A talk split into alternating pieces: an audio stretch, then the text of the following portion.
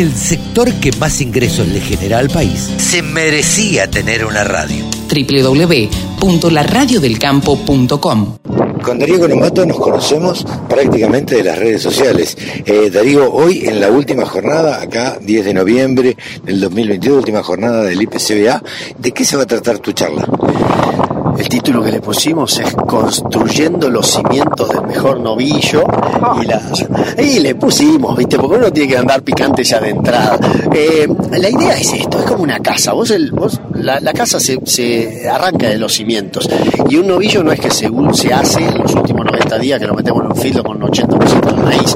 El filo, el filo, el novillo se hace desde el momento que vos elegís un plan genético, vas a elegir los toros que siguen ese programa genético, se, se define en cuanto a la, la gestación, digamos, si la madre tiene buen estado corporal, sí o no, durante durante la gestación y a partir de ahí uno arranca con una nutrición predestete primero y postdestete después, hablo de un ciclo completo, si es un ciclo de cría, vende los terneros y, y yo los compro como recreador terminador, en donde tengo momentos clave para trabajar, caso de últimos tres meses antes del destete, cuando en general el pasto está crocante, la vaca está bien, pero el ternero es el que no gana lo que tendría que ganar, por eso en enero vos tenés ternero 160 kilos y en marzo tenés ternero 160 kilos, ese es un problema que nos pasa. Entonces, ese es un punto que quiero trabajar en, la, en los programas de cría y después en la recría, en donde trabajamos es en los primeros tres meses post destete temprano porque es el momento de otoño en donde el ternero está muy estresado porque le sacaron la mamá de al lado,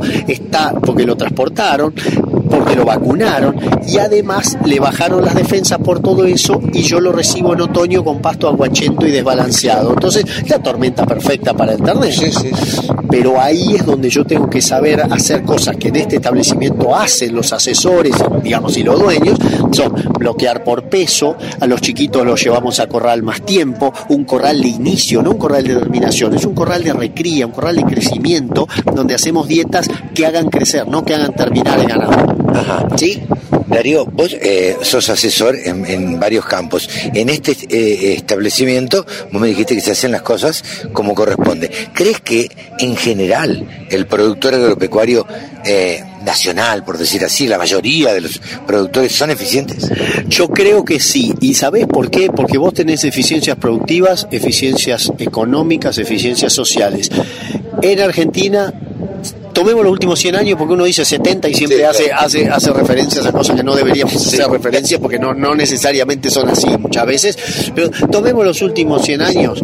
No hay productor en el mundo que haya pasado tantas vicisitudes como el productor argentino. Ah, no, eso sin duda. Y la cantidad de fundidos es, es muy mínima con respecto a lo que pasó. Entonces, realmente eso a mí me genera todo un respeto para el productor argentino y digo, mira, yo poniendo un gringo eh, canadiense, viví en Canadá dos años, o un inglés, viví en Inglaterra tres años, lo pongo a trabajar acá como, como digamos, extraterrestre, de un año Sí. para- de un día para el otro, lo traigo acá, el tipo se, se funde en un Se año. funden un poquito. Se funde un año. Y acá no se funden tan rápido. Con ¿Pero por cual- qué? Porque tenemos esa viveza, qué sé yo, o esa habilidad de... ya, ya desarrollás una suerte de impronta, ¿sí? De, de saber que no todo, nada es lineal y que todo tiene que ir por curvas. Y además, lo que tenés también, además que el clima es benévolo con respecto a otros lugares, es que eh, a- a- adquirís estrategias mucho más defensivas. Entonces, cuando yo me peleo en las redes con alguno que te dice, no, porque yo soy un innovador, un emprendedor, yo publiqué esto, yo descubrí esto, todo aquello. Yo te estoy diciendo, está todo bien con las innovaciones. Lo que te estoy diciendo es no masifiques como que somos tontos los que no tan rápido no queremos Sí. innovar alguna cosa, porque tenemos una estrategia defensiva que, y, y tenemos experiencia de que muchos de los que salen en esas tapas de algunos suplementos muchas veces a los tres años están en convocatoria. Entonces yo, a ver, Sí, sí, no estoy haciendo plata muy- rápido, pero- personal, pero viste, hay que tener cuidado en Argentina Sí. con ser demasiado y para adelante, porque Mercado Libre hay uno solo.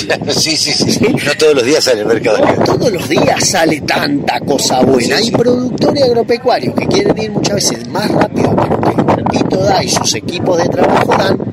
A veces se pegan un palo y después terminamos bastardeando el concepto, que por ahí era bueno. ¿sí? El rumbo era bueno, pero fuiste a 200 en la ruta 18. Claro, no, no, que tiene imposible. unos pozos que parece, que parece Bagdad después de la operación Tormenta del Desierto. Entonces, a ver, ese es el mensaje por ahí y yo creo que por eso tengo tanto respeto por el productor argentino. Eh, Darío, yo, eh, a ver, vos estás especializado en la parte productiva. Yo no te quiero meter en un brete. ¿Tenés una opinión formada sobre la industria? Eh, hay gente fantástica y sabes qué me ha pasado en estos últimos dos años. Empecé a notar que se quieren involucrar más con nosotros en el término de aprender o si querés de que los ayudemos a definir quiénes son los que hacen los mejores novillos. Hablo de gente de la industria exportadora, eh, que, con la cual hemos colaborado y nos, nos abren los datos de ellos que tienen y son muy buenos en estadística y eso va fantástico. Después sobre otros tipos de industrias más, más internas, y demás, tengo menos, menos este, si querés opinión porque me, he tratado menos. Eh, lamentablemente los personajes que emergen mediáticamente como representantes muchas veces de esas industrias son personajes que han estado presos, que, que Sí, no, sí. no son tal y que no son representativos del sector y que uno lamentablemente a veces los encasilla como son todos iguales. No, no son todos iguales y les cabe las generales de la ley de los productores en el sentido que tienen una presión impositiva récord que todos los días los contadores están encontrando una nueva resolución que les enchufaron para, para armar otra cosa y los tipos muchas veces se obligan a trabajar en ambientes y, y ambientes de negocios que son muy muy malos para planificar a largo plazo. Fíjate lo que pasa con el troceo. Bueno, eso te iba a preguntar. Sí. ¿Tenés opinión A formada mí me encantaría el troceo, me encantaría el mercado por cortes, entiendo conceptualmente lo que es eh, que, que los lomos vayan a los lugares de mayor poder adquisitivo y el puchero, el sobuco y la aguja se queden en los lugares de menos poder adquisitivo. Yo lo entiendo. Ahora, si vos ¿Es posible?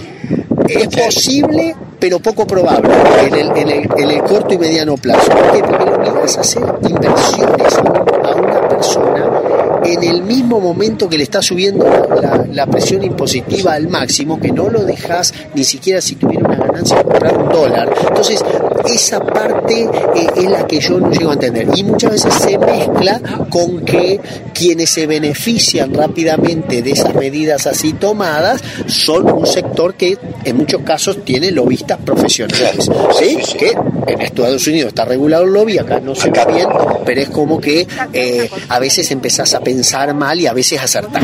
Claro, ¿no, no, no, los exportadores que ya tienen más o menos armado esto del troceo o el corte, el- los cuartos y demás, se están queriendo meter en el mercado local? Y sí, y sí, lógicamente sí. Y, no, y ven la oportunidad y la aprovechan. eh, ¿Viste? En esto Sí, sí, son muchos casos, es ley de la selva, business, business, dicen, dicen los gringos, y bueno, estamos, estamos así. Darío, muchísimas gracias por tus opiniones. Un gusto, Carlos. Muchas gracias. eh. El campo es el motor del país. Prende ese motor. Prendete a la radio del campo.